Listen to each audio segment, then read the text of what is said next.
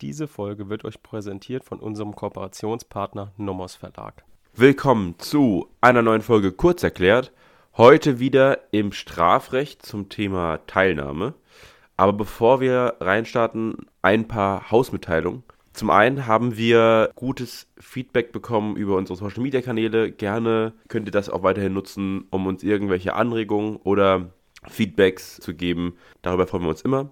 Und ja, ansonsten bleibt mir noch eins zu sagen. Wir stehen ja kurz zu Weihnachten und wir haben quasi für Weihnachten eine kleine Weihnachtsfolge geplant. Zu den Saarheimer Fällen gibt es da eine Spezialfolge.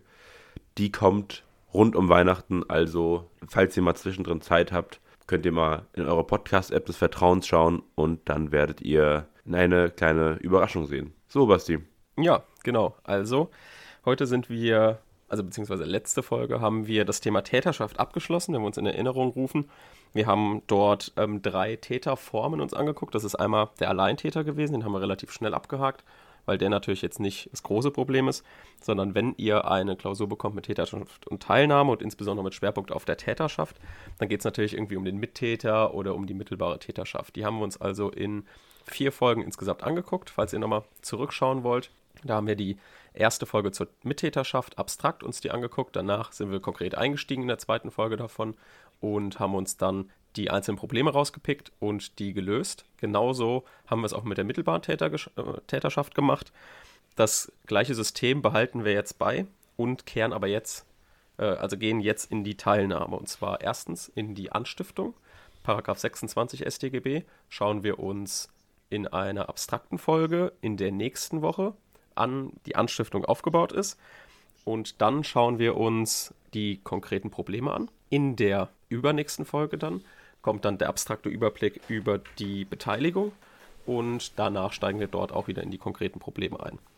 Aber heute die Folge, da geht es erstmal, dass wir uns wieder so einen abstrakten Überblick verschaffen über das generelle Thema Teilnahme. Also wir hatten das ja auch mit der Täterschaft gemacht und genauso machen wir es jetzt auch mit der Teilnahme. Wir werden hier auch jetzt nochmal kurz die Abgrenzung, wahrscheinlich gegen Ende der Folge, wiederholen, damit wir das nochmal vor Augen haben, wenn wir in die Anstiftung einsteigen. Und wenn ihr vor allem halt dieses Kapitel Teilnahme nochmal hören wollt, habt ihr drei, also insgesamt fünf Folgen. Davon ist die erste abstrakt für die Teilnahme und danach, wie ich es gerade erklärt habe, Anstiftung und Beihilfe jeweils zwei Folgen. Also, erst nochmal zu einem Überblick über die gesamten Beteiligungsformen. Wir haben ja diesen schematischen Überblick am Anfang schon gemacht.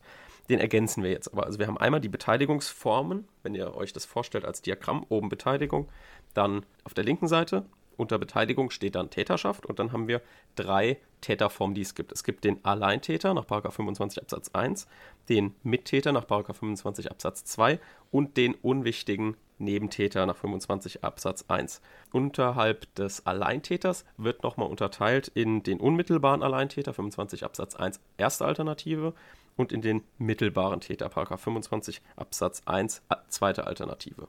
Diesen ganzen linken Bereich, den haben wir jetzt abgehakt und kommen jetzt in den rechten Bereich, in die Teilnahme. Und die Teilnahme, da gibt es zwei Formen. Es gibt einmal die Anstiftung nach 26 und die Beihilfe nach 27. Und wir haben ja schon am Anfang so ein bisschen gesagt, okay, die Anstiftung ist das Hervorrufen des Tatentschlusses beim Täter und die Beihilfe ist irgendwie, wie es schon sagt, die Hilfe zur Tat. Also wenn man irgendwie die Tat fördert und dem Täter hilft, die Tat zu begehen. Schauen wir uns also mal an, wie denn die Anstiftung nach 26 aufgebaut ist. Als Anstifter wird nach 26 gleich einem Täter bestraft, wer vorsätzlich einen anderen zu dessen vorsätzlich begangener rechtswidriger Tat bestimmt hat. Also hat die Anstiftung drei Voraussetzungen.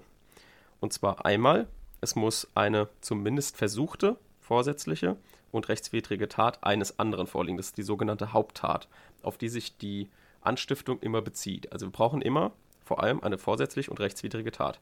Was sehen wir daran? Das ist, ist natürlich abgestimmt auf unseren Deliktsaufbau. Das, wir haben ja erstens Tatbestand, wo der Vorsatz mit drin ist, zweitens Rechtswidrigkeit und drittens Schuld. Da sehen wir also sofort, okay, der Gesetzgeber spricht nur vom Tatbestand, das, der vorliegen muss, und die Rechtswidrigkeit. Mhm. Okay, also die Schuld schon mal nicht, das wissen wir also schon mal. Dann es kommt das Bestimmen des Haupttäters zu dieser Tat, also die Tathandlung des Anstifters und den Anstiftervorsatz.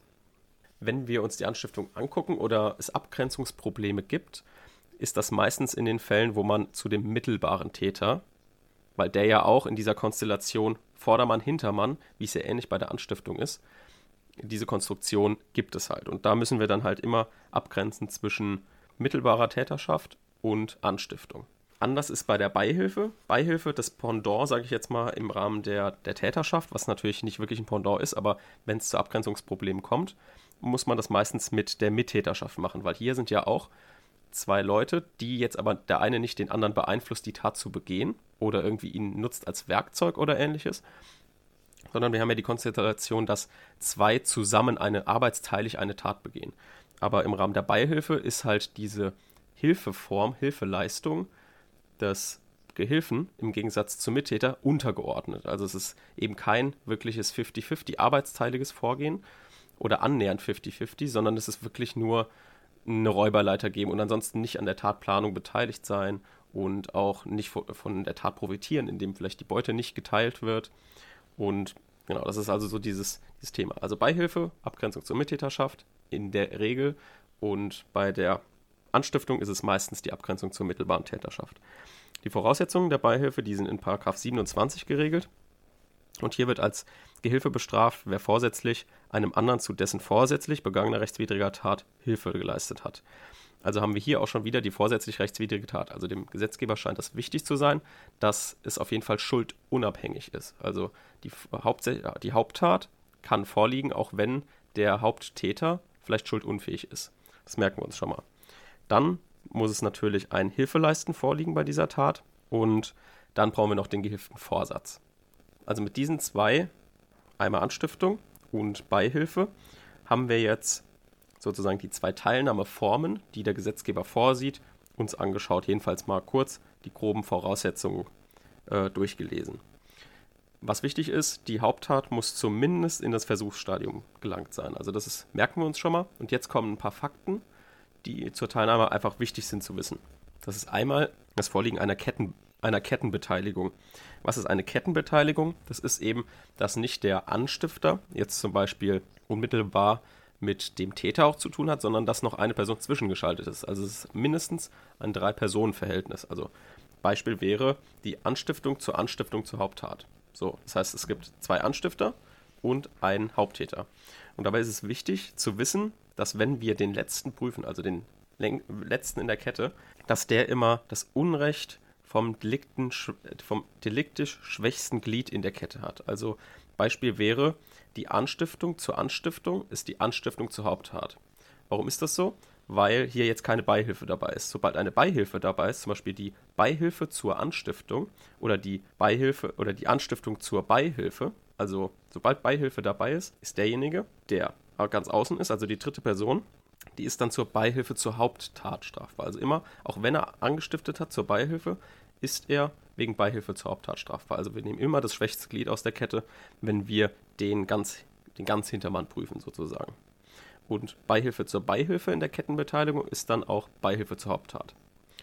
Nochmal ganz kurz als Wiederholung, dass jeder mitbekommt. Anstiftung zur Anstiftung ist die Anstiftung zur Haupttat. Anstiftung zur Beihilfe ist die Beihilfe zur Haupttat. Beihilfe zur Anstiftung ist die Beihilfe zur Haupttat und Beihilfe zur Beihilfe ist die Beihilfe zur Haupttat. Das heißt, ihr könnt euch merken, in der Kettenanstiftung gibt es nur eine Situation, in der eine Anstiftung zur Haupttat vorliegt, und zwar, wenn Anstiftung auf Anstiftung trifft.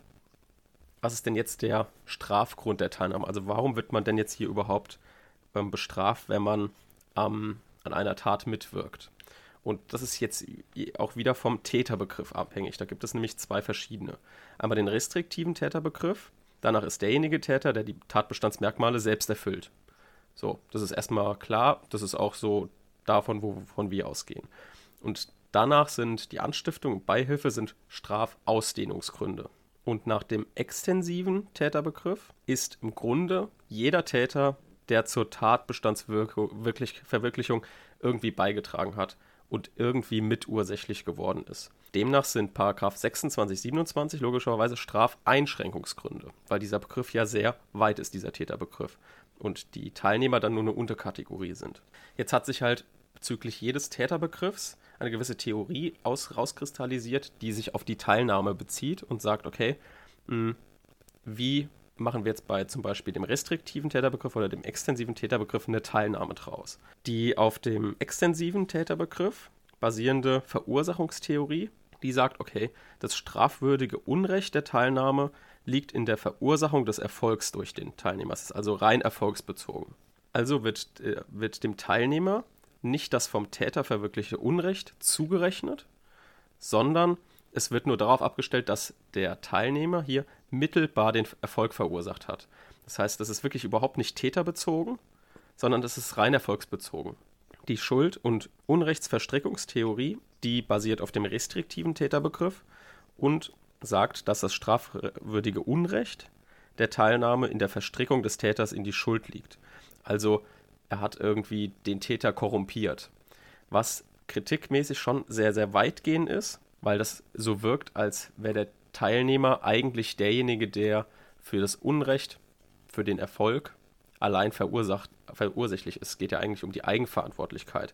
Und da, da sieht es so aus, als würde der Teilnehmer den Täter vollkommen beeinflussen. Also dass er so ein bisschen wie in der mittelbaren Täterschaft eher der Hintermann ist, der den mittelbaren Täter, äh, den Tatmittler steuert. Aber das ist ja bei der Teilnahme eigentlich gerade nicht so, weil der ja eher untergeordnet ist, der Teilnehmer. Und diese Schuld- und Un Unrechtsverstrickungstheorie, die ist rein täterbezogen, also total auf den Täter fixiert. Und dann die herrschende Meinung ist die Unrechtsteilnahmetheorie. Die Unrechtsteilnahmetheorie, die sieht das strafwürdige Unrecht in der Mitverursachung und Förderung der Haupttat durch die gemeinsame Zusammenarbeit von Täter und Teilnehmer. Und das ist auch die Theorie, die irgendwie am einfachsten greifbar ist. Das andere ist irgendwie so, ja, okay, ist, man, man kann es nicht richtig begreifen, woher jetzt dieses, dieses strafwürdige Unrecht gezogen wird. Was ist denn jetzt erfolgsbezogen, täterbezogen? Das heißt, diese Unrechtsteilnahmetheorie ist auch, sage ich jetzt mal, für den Laien am besten verständlich. Und sieht man, okay, warum sollte der Teilnehmer bestraft werden? Ah ja, weil er halt da mitgewirkt hat und gerade das Zusammenwirken die, diese, diese schlimme Tat hervorgerufen hat, beispielsweise ein Mord oder so. Das macht also irgendwie am meisten Sinn. Und so, insoweit ist Gegenstand des Unrechts, der Teilnahme, ist der Angriff durch den Täter auf das geschützte Rechtsgut. Und der Teilnehmer haftet halt jetzt dafür, weil er halt bewirkt oder gefördert hat, dass diese Haupttat begangen wird und der Täter eine Pflichtverletzung begangen hat. So, also wir merken uns, diese Unrechtsteilnahmetheorie ist also die herrschende Meinung. Und wir haben uns ja jetzt schon die Voraussetzungen beider Teil Teilnehmerformen angeguckt und die sind beide schuldunabhängig. Das haben wir ja eben schon gesagt, okay, die Haupttat muss nur vorsätzlich und rechtswidrig begangen sein. Wo ist das jetzt nochmal genauer beschrieben? Also klar, einmal in den Beteiligungsformen, äh, in den Teilnahmeformen, aber auch in Paragraph 29, wo es heißt, dass jeder Beteiligte ohne Rücksicht auf die Schuld des anderen nach seiner Schuld bestraft wird. Das ist also der Grundsatz der Schuldunabhängigkeit und den sollte man auf jeden Fall kennen. Also einmal beziehen, beziehen, beziehen wir uns dann bei der Schuldunabhängigkeit auf die Paragraph 26 und 27. Aber wir haben noch ein Backup mit dem Paragraph 29, der das nochmal explizit klarstellt. Und die Zurechnung einer solchen Tat zur individuellen Schuld erfolgt dann also unabhängig von, jedem, von jeder Schuld des anderen Beteiligten. Also wir gucken uns nur die Schuld an von demjenigen, ob er jetzt Teilnehmer ist oder Täter, ist egal. Das heißt also auch, dass wenn der Haupttäter schuldunfähig ist, der Teilnehmer trotzdem wegen einer vorsätzlich rechtswidrigen Haupttat verurteilt werden kann als Anstifter oder Beihilfe, äh, Gehilfe.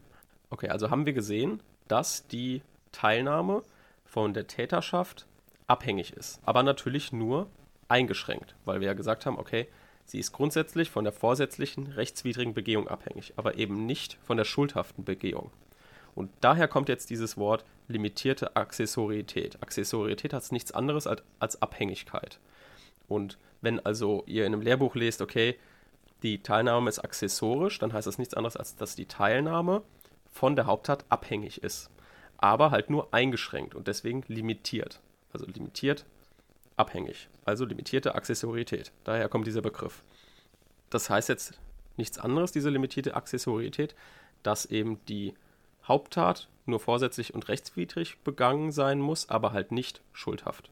Das heißt dann in der logischen Folge, dass an einer tatbestandslosen oder gerechtfertigten Handlung keine Teilnahme möglich ist. Wer sich also an einer Tat in der irrigen Vorstellung beteiligt, der Handelte hat Vorsatz, macht sich nicht wegen der Haupttat strafbar, wegen der Beteiligung an der Haupttat strafbar. Werbung. Natürlich haben wir auch diesmal wieder eine kleine Empfehlung für euch. Und zwar haben wir uns ja schon mal in der Nommes Kommentarreihe bewegt. Und zwar haben wir da den Kommentar vom Professor Hilgendorf vorgestellt und knüpfen jetzt direkt an. Und zwar haben wir den Nomos-Kommentar als Handkommentar zum BGB. Also wenn ihr zum Beispiel mal eine Hausarbeit schreiben wollt und einen Kommentar sucht, dann können wir euch den Kommentar auf jeden Fall empfehlen. Der liegt hier jetzt gerade vor mir. Was der besondere Vorteil von diesem Kommentar ist, ist halt eben wieder ein preisgünstiger Kommentar. Also normalerweise kosten Kommentare ja 200 Euro und sonst was. Das kann sich ja niemand leisten, vor allem kein Studierender. Und deswegen ist der Kommentar halt besonders preiswert. Er ist aber trotzdem, sage ich jetzt mal, tiefgründig und enthält eigentlich alle Details zum BGB. Da sind jetzt dadurch, dass es eine Neuauflage ist von, für 2022, sind dann auch die ganzen Änderungen mit enthalten, also zum Beispiel Widerrufsrecht und so weiter. Werbung Ende. Aber hier ist jetzt wichtig, dass wir den Paragraph 30 kennen. Den lesen wir uns kurz durch. Der Paragraph 30 heißt, wer einen anderen zu bestimmen versucht, das heißt der Versuch der Beteiligung. Also hat der Gesetzgeber gesehen, okay, bei der limitierten Accessorität können Lücken auftreten und hat diese Lücken mit dem Paragraph 30 dann geschlossen. Woran jetzt wieder natürlich der, die Teilnahme an entschuldigten Taten möglich ist. Also wir kennen ja den, wenn wir uns über Rechtfertigungsgründe unterhalten, den Paragraph 32, das ist Notwehr. Und wenn jemand durch Notwehr gerechtfertigt ist, kann man daran auch nicht teilnehmen, an, diese, an dieser begangenen Tat. Aber jetzt, wo hingegen bei Paragraph 35 das ja ein Entschuldigungsgrund ist. Und wenn der eintritt, kann man trotzdem ähm, an dieser Haupttat, die mit Paragraph 35 entschuldigt ist, teilnehmen. Das führt uns auch zu der Frage nach den erfolgsqualifizierten Delikten. Die erfolgsqualifizierten Delikte, die sind ja die, der Erfolg, die Handlung muss vorsätzlich sein und der Erfolg tritt fahrlässig ein. Als Veranschaulichung haben wir den Paragraph 251 StGB, das ist der Raub mit Todesfolge. Das heißt, verursacht der Täter durch den Raub wenigstens leichtfertig den Tod eines anderen Menschen, so ist die Strafe lebenslang, Freiheitsstrafe oder Freiheitsstrafe nicht unter zehn Jahren. Hier muss jemand also den Raub vorsätzlich begangen haben. Wenn jetzt aber der Tod eintritt, reicht es, wenn das fahrlässig verursacht ist. Und jetzt müssen wir uns natürlich fragen, okay, passt das denn in unsere vorsätzlich rechtswidrige Haupttat, wenn ein Teil der Haupttat fahrlässig begangen wird. Und dazu sagt uns dann erstmal Paragraph 18 etwas. Der Paragraph 18 in Verbindung mit dem Paragraph 11 Absatz 2 sagt jetzt folgendes. Der knüpft, der sagt, knüpft das Gesetz an eine besondere Folge der Tat eine schwerere Strafe, so trifft sie den Täter oder den Teilnehmer nur, wenn ihm hinsichtlich dieser Folge wenigstens Fahrlässigkeit zur Last fällt. Und der Paragraph 11 sagt eben vorsätzlich im Sinne dieses Gesetzes ist eine Tat auch dann, wenn sie einen gesetzlichen Tatbestand verwirklicht, der hinsichtlich der Handlung Vorsatz voraussetzt, hinsichtlich einer dadurch verursachten besonderen Folge jedoch Fahrlässigkeit ausreichen lässt. Also der sagt genau bei den erfolgsqualifizierten Delikten, das ist eine Vorsatztat in diesem Sinne des Gesetzes und deswegen kann man daran auch ordentlich teilnehmen und das ist eine normale vorsätzliche rechtswidrige Haupttat. Aber, was jetzt der Paragraph 18 sagt, bezüglich der Folge muss man bei jedem selbst gucken, ob die Folge bei jedem fahrlässig eingetreten ist. Das heißt auch, für jeden Beteiligten ist hier gesondert festzustellen, ob ihm die schwere Folge bei der schweren Folge Fahrlässigkeit anzulasten ist. So viel also zu dem Grundkonstrukt der Teilnahme. Jetzt machen wir uns nochmal ganz kurz einen Überblick, dass wir nächstes Mal direkt einsteigen können in die Anstiftung. Was ist jetzt nochmal genau die, was sind nochmal genau die Abgrenzungstheorien? Wir haben einmal die subjektive Theorie, die in, in der Regel von den, Gesetz, äh, von den Gerichten vertreten wird, die aber keine einheitliche Linie fahren. Die haben einmal, stellen die zum Beispiel immer auf den Täterwillen ab, also rein subjektiv. Manchmal ziehen sie aber auch nur die objektive Seite der Tatbeherrschung heran. Das ist zum Beispiel in, in dem Doppel-Selbstmordfall, den ich euch noch unten verlinken werde, der Fall. Da haben sie sich vor allem auf objektive Kriterien gestützt. Aber die neuere Rechtsprechung, die stellt insbesondere auf eine beschränkt subjektive Theorie ab. Also die sagt, dass der wesentliche Anhaltspunkt für eine Täterschaft ist, ob der Geschehensablauf mitbeherrscht wird, ähm, sodass die Durchführung und Ausgang der Tat maßgeblich auch von seinem Willen abhängt. Also die mm, hat verschiedene Wertungskriterien, die sie heranzieht und darunter dann immer, je nachdem, im Einzelfall gut subsumieren kann. Wohingegen eher die objektiven Theorien sehr, sage ich mal, starr sind. Also die stellen auf die Beherrschung des Geschehens ab deren maßgebliches Kriterium ist eben, ob der Täter die Tatherrschaft hat in, im Sinne eines in den Händen halten des tatbestandsmäßigen Geschehensablauf. Also ist der Täter Zentralgestalt, ist er Schlüsselfigur des Geschehens und lenkt er seine Entscheidungen so, wie er möchte. Und dann hat er die Herrschaft über das Ob der Tat, also die Entscheidungsherrschaft, und hat er die Herr Herrschaft über das Wie der Tat, also die Gestaltungsherrschaft. Was wiederum, wie wir ja gesagt haben, was für die mittelbare Täterschaft bedeutet, dass die Tatherrschaft auf die Möglichkeit der Lenkung des Vordermanns, also des Werkzeugs, Kraft überlegenen Willens oder überlegenen Wissens beruht. Und bei der Mittäterschaft haben wir gesagt, okay, die Mittäterschaft Alles klar, dann danke euch fürs Zuhören. Weil die Tatherrschaft aus der arbeitsteiligen Vorgehensweise folgt. Somit ist halt Teilnehmer derjenige, der halt nur Randfigur ist. Und das merken wir uns jetzt für unsere nächsten Folgen. Immer wenn ihr irgendwie abgrenzt. Mittäterschaft zu Beihilfe, Anstiftung zu mittelbarer Täterschaft. Benutzt ihr bitte immer die Wörter Randfigur und Schlüsselfigur. Ist er jetzt eher Randfigur oder Schlüsselfigur? Da kann man mit diesen Begriffen kann man meistens eine gut vertretene Meinung vertreten, auch wenn sie nicht herrschende Meinung ist. Und die wird in der Klausur dann sollte genauso gut bewertet werden wie die herrschende Meinung wenn sie abweicht von der herrschenden Meinung. Aber das könnt ihr halt nur, wenn ihr sie gut begründet. Und dafür sind halt diese Begriffe wichtig. Zentralgestalt, Randfigur, Schlüsselfigur und so weiter. Genau. Das war es soweit zu dem abstrakten Überblick der Teilnahme. Und nächstes Mal starten wir dann mit dem abstrakten Überblick der Anstiftung rein und werden dort auch uns ein paar Fälle anschauen, um das Ganze mal zu veranschaulichen. Bis zum nächsten Mal. Tschüss.